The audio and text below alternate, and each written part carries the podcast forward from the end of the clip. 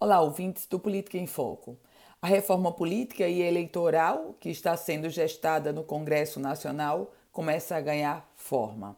E provavelmente até a próxima semana deverá ser aprovada na Câmara dos Deputados, em seguida segue para o Senado Federal.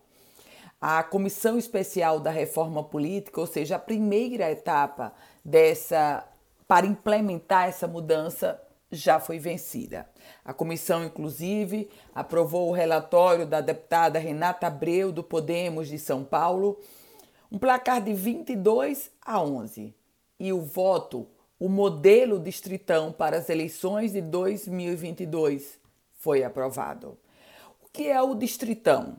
O distritão, na verdade, é implantar o sistema majoritário para eleição de deputados federais e de senadores, ou seja, os mais votados ganharão. E não foi só isso. Os deputados também aprovaram, os deputados da comissão especial também aprovaram a volta das coligações. Dá para você entender? Na eleição de 2018, a coligação foi válida. Na eleição de 2020, os deputados acabaram com a coligação. No processo de 2022, os deputados afirmam: não, volte à coligação. E assim, o nosso país vai tendo a cada processo eleitoral arremedos de reforma política. Porque se você me perguntar, há uma certeza, há uma convicção de que o modelo distritão vai permanecer? Óbvio que não. Não há nenhuma certeza sobre isso.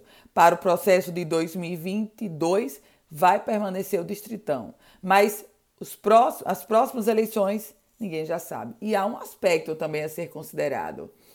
O presidente do Senado Federal, Rodrigo Pacheco, a próxima casa a analisar essas mudanças, ele já coloca muita resistência a esse modelo.